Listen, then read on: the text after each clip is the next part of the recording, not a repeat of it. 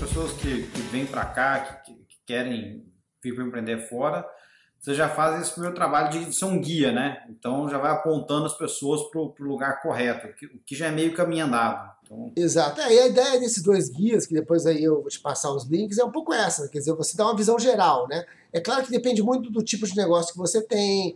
Você depois vai ter que fazer o seu dever de casa. A gente está só te dando uns guias. Ó, procure tais tais lugares, veja se você tem financiamento, veja se a cidade permite que você se instale, né? Uh, essa coisa do custo de instalação, por exemplo, a gente uh, aqui, aqui, por exemplo, essa a Great Houston Partnership, ela tem esse tipo de coisa, esse serviço de buscar um, até um local para você, se você quiser construir uma, uma, uma, planta, uma coisa e tal, eles te orientam. Então, assim, a gente passaria para os interlocutores que são, à medida que você diga, não, olha, eu, eu fiz um estudo aqui, eu acho que vale a pena investir, eu quero investir nessa localidade, já, a gente vai, vai passando você para os.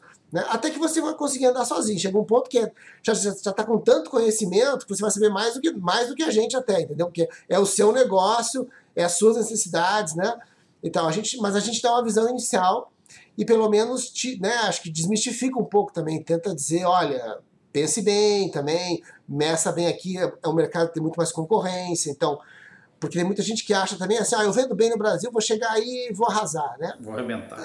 É, então faça um bom estudo antes, né? Veja quem são seus concorrentes, é, comece aos poucos. Então tem várias dicas que o guia dá, assim, um pouco também baseado em experiências, né?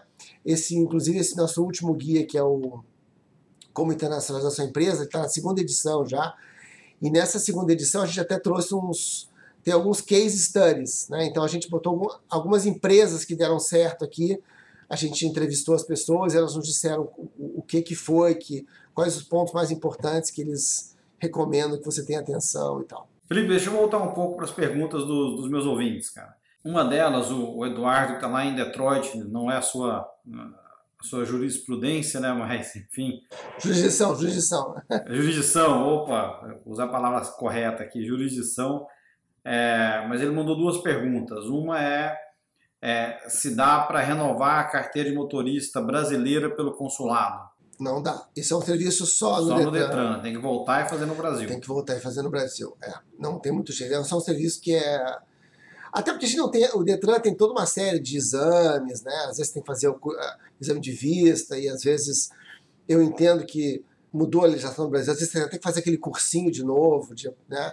Então, assim, por, por essas questões todas, é, esse é um, é um, documento que realmente é feito no Brasil, né? E outra, ele, que ele quer saber se dá, como é que faz para renovar o passaporte de menor brasileiro que reside aqui nos Estados Unidos, mas com apenas um dos pais. Né? Pega um, talvez um casal divorciado, né? a mãe está num lugar, o pai está no outro. É, o processo de renovação de passaporte desse menor, como como funciona? Em princípio, você não consegue renovar só com um dos pais, tá? Claro que tem casos e casos, tá? É, mas normalmente o que se pede é que o pai autorize, o outro pai tem que autorizar.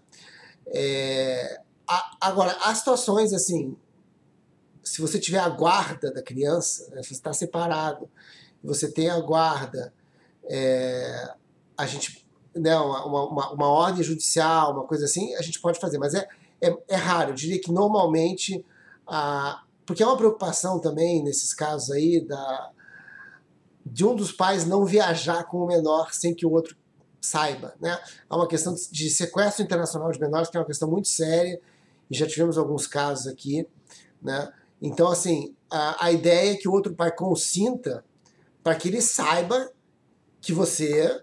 Porque ao consentir fazer um passaporte, você vai consentir que você viaja com o menor. Então os dois pais têm que, têm que se colocar de acordo. Então se o menor reside aqui, é, em princípio ele vai ter que ter a autorização do outro pai é, para que a gente possa fazer o passaporte. E é, o Felipe de Charlotte mandou uma pergunta também. O pessoal só mandou pergunta cabulosa. Né? Ele, ele, quer saber o seguinte: é, se uma família vem para cá e aí, por infelicidade da vida, tem o falecimento dos pais, né? É, um acidente, alguma coisa. O que acontece com os menores, né, com os filhos? Eles ficam aqui, eles são deportados? Né, como, é que, como é que o consulado pode ajudar com, com esses menores de idade? assumindo que todo o resto da família está no, tá no Brasil. Então, nesse caso, num caso, uma hipótese dessas, é, a gente vai ter que ver a situação jurídica específica dos menores. Né? Então, por exemplo, é, o consulado ele tem essa. Está é, inclusive na Convenção de, de, de, Viena de Relações Consulares, a gente tem uma espécie de. Um assim, a gente opera como se fosse um tutor né, do, do menor brasileiro desacompanhado, digamos assim. Né? É, então, assim, num caso desses, o que, que vai acontecer provavelmente? Uh, os menores ficariam sem os pais aqui. É, a própria polícia vai tentar dar alguma, alguma definição para esses menores, né? Porque eles, eles. Então, tudo depende da idade das crianças. Tá? Se eles forem maiores de 12 anos, tiverem passaporte que eles possam viajar sozinhos, eles até podem pegar o avião e voltar para o Brasil. Né? Se eles tiverem autorização para viajar desacompanhado, por exemplo. Né? Agora, uma criança menor de 12 que esteja aqui, de repente o pai morre, ele até vai ficar desnorteado, né? Então, assim, o que aconteceria, provavelmente a autoridade americana botaria ele num abrigo no primeiro momento, esses abrigos de menores, e avisaria um consulado da jurisdição. O consulado irá lá, vai verificar que ele é brasileiro, vai tentar falar com ele, descobrir, ou talvez a polícia saiba, esses aqui são os pais, a gente faz uma pesquisa no Brasil e verifica quem são os parentes mais próximos quem seriam os parentes que teriam direito à guarda dessa criança, entendeu? Então, normalmente seriam os avós, né? Algum avô, se não tiver avô, algum tio. Então a gente vai tentar localizar o membro mais próximo da família que possa que possa se responsabilizar por esse menor. Então, aí, por exemplo, esse membro pode estar nos Estados Unidos. Digamos que você tinha os pais aqui, mas tinha uma, uma tia que morava aqui nos Estados Unidos. De repente, essa tia quer ficar com os menores aqui. Então, a, a, a própria lei americana prevê isso, que dá a guarda para um parente próximo, você pode. Agora, se claramente o parente próximo, mais próximo, estiver no Brasil, nós vamos é, repatriar essa criança. Isso é um outro serviço que o consulado faz, que é repatriação, e não confundir com deportação. Tá? Porque, porque a deportação é um ato da autoridade americana. Ela vai pegar uma, uma criança que está ilegal, ou uma criança ou um adulto, né, qualquer um brasileiro ilegal, e vai retornar ao Brasil, né? Normalmente a, contra a vontade dessa pessoa. A repatriação é o contrário. A repatriação é, é um caso de um brasileiro que esteja em necessidade no exterior, né, esteja desvalido, a gente chama de desva desvalimento, e que queira retornar ao Brasil. Então, esse serviço os consulados fazem no mundo inteiro, não só aqui. É claro que aqui nos Estados Unidos é mais raro porque as pessoas já têm parentes, tem alguém que você fica na casa de alguém, você conhece alguém e tal. Mas já teve casos aqui e, por exemplo, durante a pandemia de Covid aconteceram alguns, de pessoas que ficaram totalmente desvalidas, né? Então vieram para cá, perderam emprego de repente, não tinham dinheiro, não conseguiam marcar voo porque não tinha voo, é, a passagem de volta a companhia cancelou, a outra companhia não aceitava o endosso e a pessoa ficava desesperada aqui, não tinha dinheiro para voltar. Então a gente procura ajudar. Claro que é tudo assim, a gente sempre. O Brasil só vai ajudar se ficar comprovado realmente o desvalimento. Então, é, tinha muitos casos de pessoas virem aqui e dizer, olha, ah, eu tinha comprado, tinha comprado pela companhia tal, agora a companhia cancelou, a outra quer comprar três vezes o preço. Ah, o consulado não pode ajudar? Lamento, mas é, uma situação que você vai ter que pagar. Ah, mas eu não tenho dinheiro aqui. Ah, mas veja se a sua família alguém tem e tal só em realmente assim, olha, não, eu realmente vim aqui porque eu era estudante, eu estou com uma bolsa de estudo, meu pai não tem dinheiro lá, ou vou ter que vender minha casa. Não... Claro, a gente vai analisar o caso a caso, né? ninguém vai ser obrigado a vender uma casa para pagar a passagem do filho e tal. Mas se realmente né, for comprovado que essa pessoa, olha, não, ela está aqui numa instituição, está aqui morando num dormitório estudantil, e não tem como voltar, a gente, o, governo brasileiro providenciará uma passagem para essa pessoa voltar. Aconteceu. Então, um caso real aqui, por exemplo, teve uma família que chegou aqui, quatro pessoas, é, em, jane... em fevereiro daquele ano de 2020, né? A, a, a, ele era um professor de jiu-jitsu, veio aqui para. Ele veio com aquele visto de habilidades especiais, ele era um, um renomado é, que ia dar, então estava com emprego numa academia lá em Denver, e chegou em fevereiro e foi para academia. A academia fechou em março. Abril fechou a academia. Ele, a mulher, duas filhas pequenas. Ficou sem. Não pôde mais pagar o aluguel. Assim, ficou um ou dois meses, gastou tudo que ele tinha. Teve que ficar morando de favor na casa de um amigo. Não tinha como voltar, disse que não tinha como comprar passagem, porque as economias, ah, os parentes do Brasil não tinham dinheiro. Então, assim, aí nesse caso a gente faz um pedido para o Itamaraty, é sempre analisado lá, né? Tem que ser bem justificado. E aí, finalmente, eles autorizaram que a gente comprasse quatro passagens para repatriar essas pessoas, né? Então, acontece, são casos mais mas isso é repatriação. Então, no caso desse menor aí, o que aconteceria é o seguinte, verificado que ele tem um parente no Brasil, que teria a guarda, digita a guarda, o governo brasileiro poderá, se o parente se tiver dinheiro, vai pagar a passagem, a gente vai ajudar aqui a embarcar e tal, vai ajudar nos trâmites documentais, digamos assim, ou em caso, caso que não haja comprovado uma situação de desvalimento do menor, a gente até pode é, pedir que o Brasil pague essa, esse retorno para lá. Entendeu? Então, essa, então, repatriação é uma coisa que você volta porque você quer voltar, digamos assim, porque você está. Né, e, a, e, e, é paga pelo governo brasileiro. Enquanto que né, a, a, o outro caso aí é o caso que os americanos é que mandam, né, deportação já é outro tipo de, de, de, de, de, de situação. Não, tá ótimo. Felipe, a gente cobriu bastante coisa, acho que a gente fez todas as perguntas que eu, recebi aqui.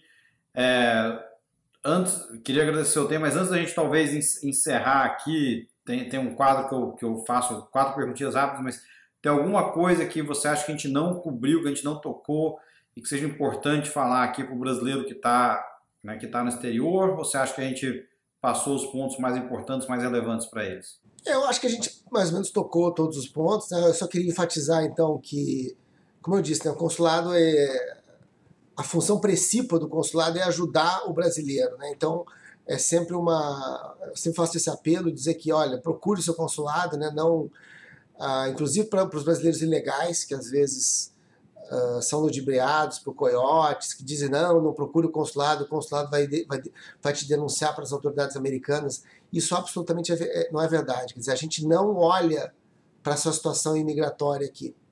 Tá? A gente vai te ajudar. Tem um serviço que eu não falei, que eu vou falar aqui rapidamente, que é a carteira consular, tá? que é um serviço inclusive novo aqui em Houston. Tá? A carteira consular é uma carteirinha que a gente faz justamente, pode ser para qualquer um, mas assim, o público-alvo dessa carteira é o brasileiro em situação ilegal, né? Uh, irregular, digamos assim. Né? Por quê? Porque normalmente esse brasileiro ele tem dificuldade de conseguir documento americano ou dificuldade, né? Ele, ele às vezes só tem o passaporte brasileiro dele. Tem que andar com esse passaporte no bolso, tem que andar na rua. Então, assim, pode perder, né?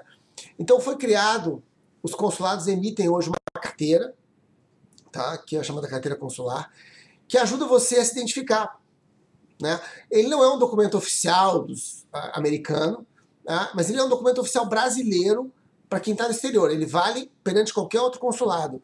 Esse, ela, ela, é uma prova de que você é um, é um, brasileiro perante um outro consulado.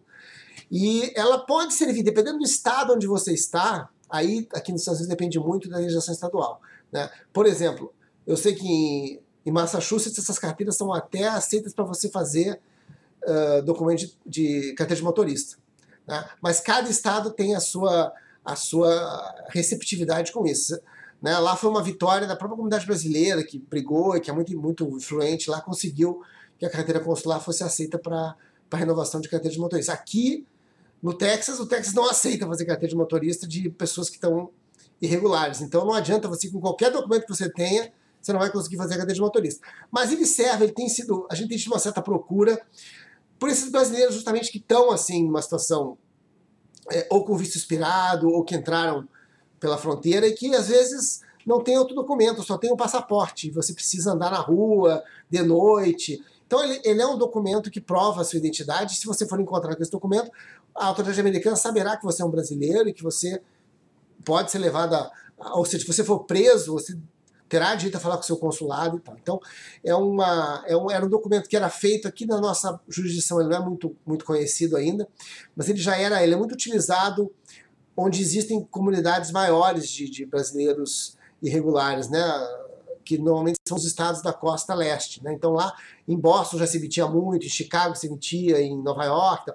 E aqui em Houston nós não estávamos emitindo ainda e passamos a emitir agora é, desde o começo desse ano. Então é um, mais um serviço que a gente tem aí também. Mas é, não é importante, um serviço importante também que vocês prestam. Legal.